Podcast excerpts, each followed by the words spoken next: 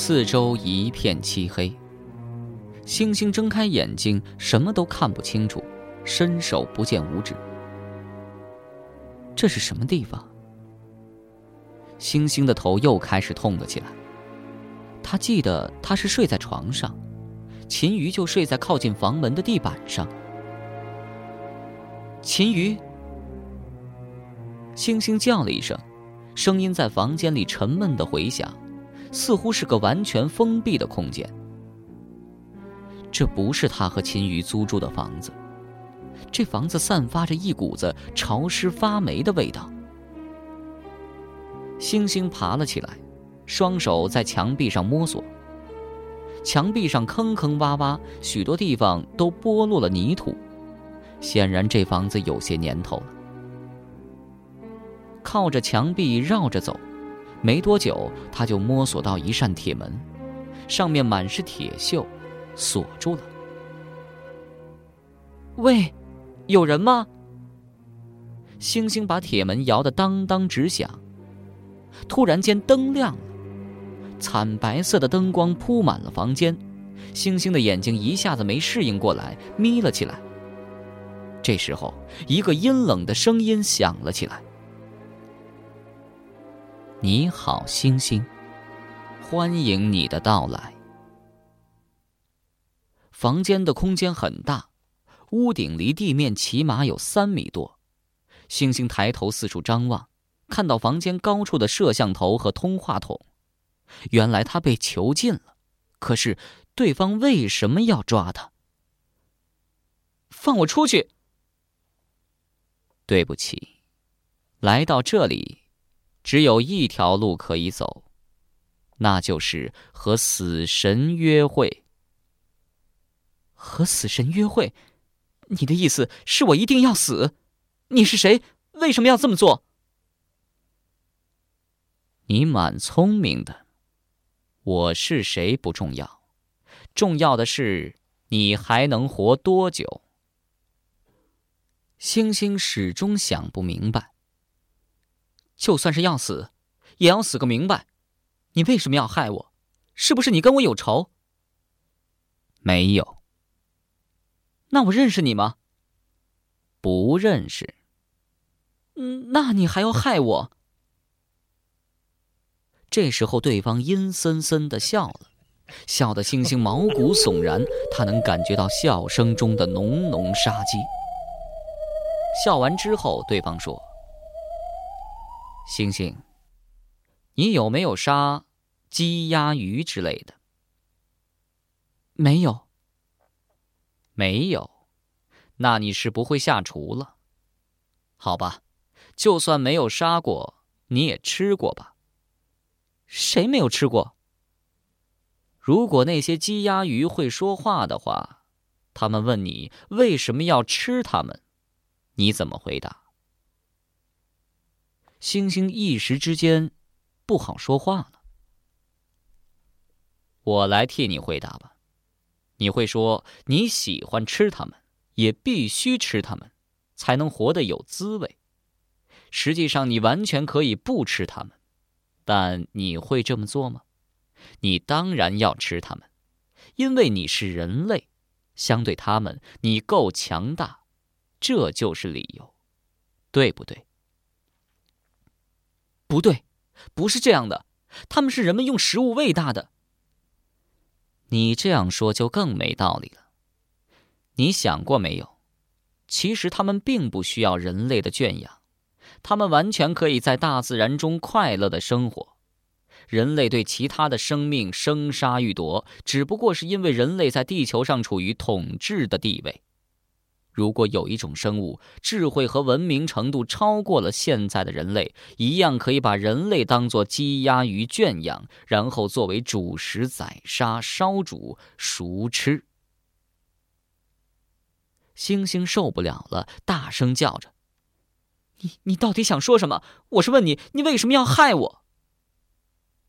对方叹了口气：“唉，说了半天。”我是对牛弹琴。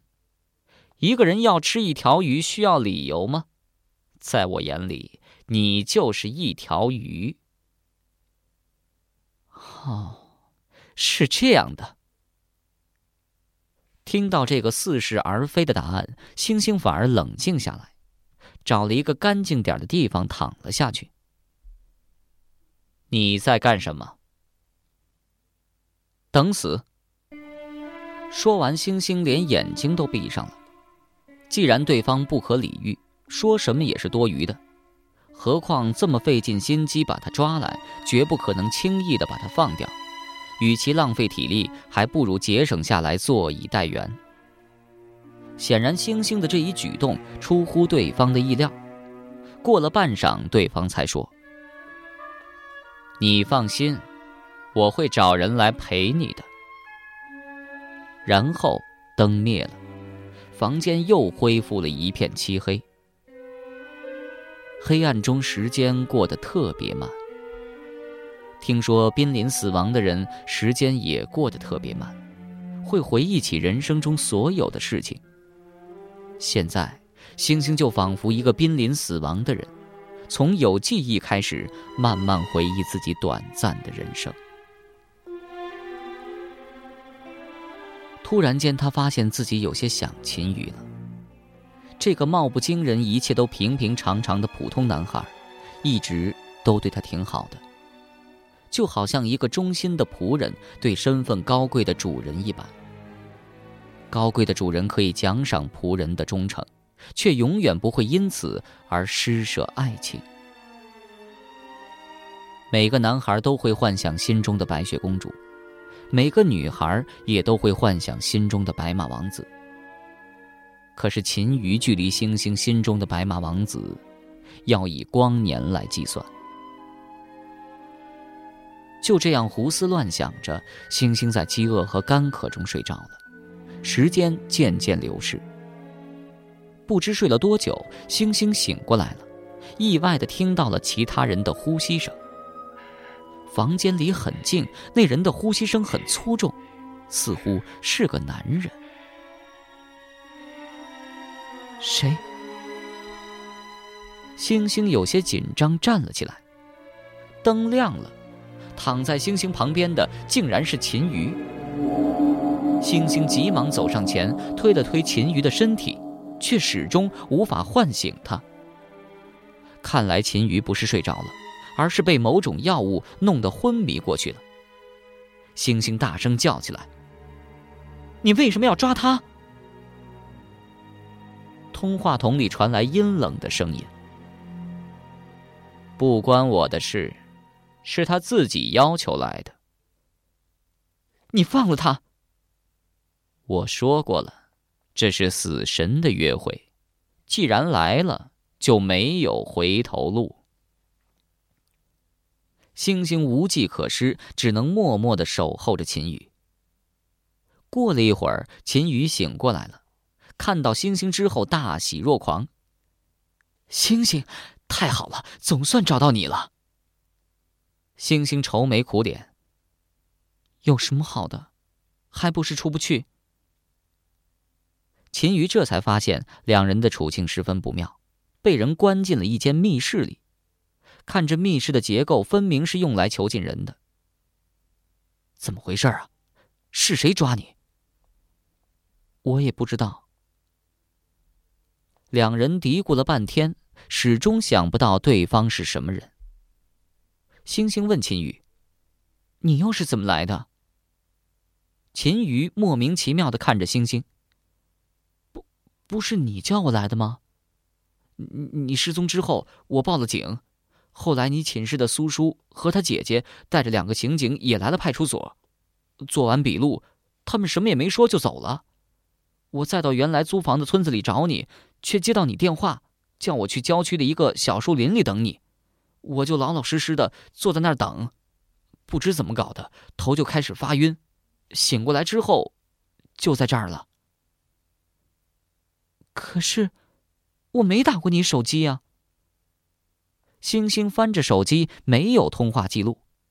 再说了，这儿不可能有信号的，对方没那么笨。秦瑜依然坚定的说。是我明明听到你声音的，显示的号也是你的。星星望了望通气孔，说：“唉，现在说这些没用了，你看能不能想办法离开这儿？”秦瑜在房间里转了一圈，停在铁门处看了半天，最后走回来，摇了摇头。星星叹了一口气：“唉，只有等了。”秦瑜并不甘心。等，这样下去那也不是办法呀。沉默了一会儿，秦瑜对着通话筒大叫：“喂，放了我们！我给你钱，我父亲是民营企业家，有的是钱。你想要多少？二十万？五十万？”哼，笑话！你一个工人的儿子能有多少钱？对方一句话就点中了秦瑜的谎言。星星低声对秦瑜说：“奇怪了，这个人对我们每个人的事情都很清楚。”秦瑜继续大喊大叫：“你放了这个女孩，我愿意为你做任何事情，杀人都行。”你杀过人没有？嗯，没有。你知不知道，杀人是世界上最刺激、最有艺术性的事情？这种事情我自己都嫌少，怎么会来让给你做呢？你你到底想怎么样？不想怎么样。那道铁门是电脑控制的，五天之后它会自动打开。五天。秦瑜升起一丝希望。你你是说五天之后你会放了我们？是的，五天。听说有的瑜伽大师可以埋在地下几天不吃不喝，你们要好好想想如何挨过这五天。秦瑜这才听明白。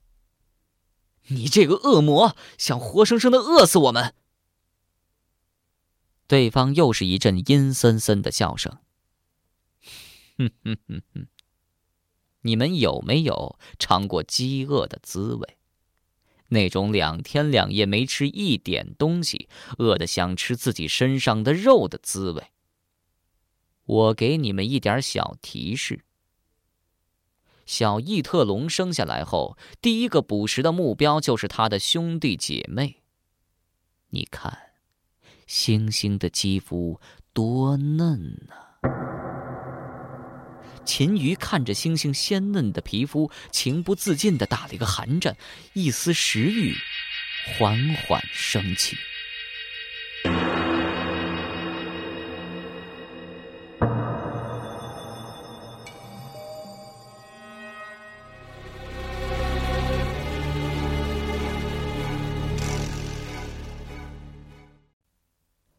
萧强揉着太阳穴，疲惫的闭上眼睛休息。他已经对着面前的这叠资料看了两个多小时了，几乎可以一字不落的背出来。桌上摆着张宇轩、赵怡婷、周蕊蕊、戴小梦、苏叔、星星、小妖、沈佳悦八个女孩的详细资料。萧强静静的看着。他要从这八个女孩中找出死亡铃声选择接听对象的标准。沈佳悦虽然是江一峰谋杀的，但他慌不择路跑出女生宿舍的时候摔坏了手机，很可能是因为听到了恐怖的死亡铃声。据江一峰交代，他萌发杀人动机的原因是受到了沈佳悦的勒索。苏雅作证。那天晚上，沈佳悦根本就没打电话给别人。也就是说，沈佳悦的死也是死亡铃声借江一峰的刀杀人的杰作。在所有的死亡事件中，手机铃声成为一个关键。凡是听到死亡铃声的，厄运连连，发生种种不可思议的怪事儿。萧强让冯静联系电信部门和移动公司，调查这些死者的通话信息，结果却令人非常失望。在这些死者的通话记录里，根本就没有苏雅提供的那个手机号。除了苏雅和苏叔，没有人能证明那个暗示死亡的手机号的存在。难道真是一件灵异事件？操纵死亡铃声的真的是一个幽灵吗？当了这么多年的刑警，肖强遇到过各种形形色色的杀人案件，但还没有一件像死亡铃声这样诡异，诡异的几乎让人无法相信它的存在。八个女生，分成两个寝室。南江大学四个，医学院四个。周蕊蕊、戴小梦、小妖三个人是南江市人，张宇轩、赵怡婷、苏舒、星星、沈佳悦五个是外地人。除了都是女生，都在南江市的大学就读，都是零五届的学生，就再也找不到八个女生的共同点了。萧强始终坚信，死亡铃声选择他们作为受害者，肯定有某种不为人知的原因。世界上存在没有原因的爱，但是绝不存在没有原因的恨。恨一个人，恨到要杀死一个人，总是有原因的。这个时候，萧强突然想起了那个有着超长推理能力的徐天，如果有他在。那就好了。一直到现在，他都没办法将低调朴实的徐天和那个狡诈阴险的何建辉重叠起来。虽然说人格分裂现在也很常见，但是徐天却不是人格分裂，他很清楚他所做的每一件事。也许这就是所谓的善恶一线吧。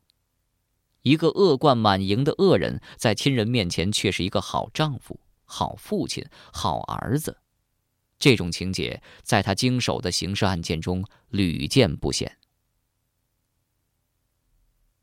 肖强已经派刑警们加大侦查力度了，去寻找星星和小妖。可是人海茫茫，南江市的流动人口又多，对方既然是刻意为之，肯定会隐藏的很好，短时间找到星星和小妖的希望非常渺茫。当然了，办法也不是没有。肖强已经向省局公安厅求助了，请求派遣电脑专家来协助。他隐隐的觉得，这死亡铃声很可能是借助了电脑和网络。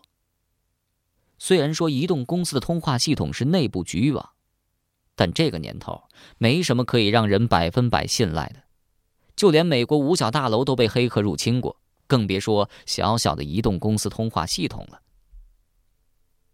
听苏雅说，死亡铃声很可能会对苏叔不利。萧强就布下一明一暗两步棋，保护苏叔和苏雅两姐妹。明的是冯静贴身保护，二十四小时陪吃陪住；暗的是另外三名便装刑警。乔装改扮，远距离换岗跟踪盯梢。只要死亡铃声真的对苏叔苏雅动手，肯定会落入他精心设置的圈套。怕就怕，死亡铃声选择的目标不是苏叔苏雅两姐妹。如果他从此消失，再找他出来，希望就很渺茫了。与此同时。在苏雅家，苏雅也正对着这八名女生的资料冥思苦想。她的想法和萧强不一样，她巴不得死亡铃声就此消失。对她来说，最重要的是妹妹的安危。除了冯静，大海还特意主动来陪他们。苏雅本来是想赶走他，可回头一想，冯静毕竟是个女人，很多事情不方便做。很多地方不方便去，有大海这么一个男生在身旁，也可以以备不时之需。苏雅将八个女生的照片按照受害的顺序并排放好，每个女生照片下面放了一张个人简历，和冯静两个人反复的来回看着。大海坐在那儿不耐烦。唉，看来看去，就这些照片有什么用啊？苏雅没好气的回了一句：“你闭嘴。”大海低声下气的凑上来：“嘿嘿，哎，是不是有发现了？”“嗯。”“哦，说出来听听啊。”“还没想好。”“你说出来，我帮着想啊。三个臭皮匠顶个诸葛亮。”我的智力就算比诸葛亮差点儿，那幅度也相当有限。去去去，谁指望你这猪脑子？苏雅犹豫了一下，但还是把自己的想法说了出来。冯静，我想，死亡铃声不可能跟这八个人都有仇，会不会是用了障眼法？冯静同意苏雅的看法，点点头说。对，我也是这么想的。障眼法。大海故作恍然大悟的样子。哦，我明白了，死亡铃声的真正目标不是他们，而是另有其人。是谁呢？你走开了，傻瓜！苏雅随手拿起一个枕头，扔到大海脸上。大海拿开枕头，喃喃自语：“哎，现在的女孩啊，怎么这么暴力呀？”苏雅瞪了大海一眼，继续分析：“一只鹿想要躲藏起来，最好的办法是躲到鹿群里。死亡铃声想不让别人发现他的动机，就要掩饰他真正的目标。所以，这八个人当中肯定有他真正的目标。”其他的人只是他的障眼法。他之所以费尽心机这么做，理由只有一个，那就是这个真正的目标和他认识，很容易追查到他身上。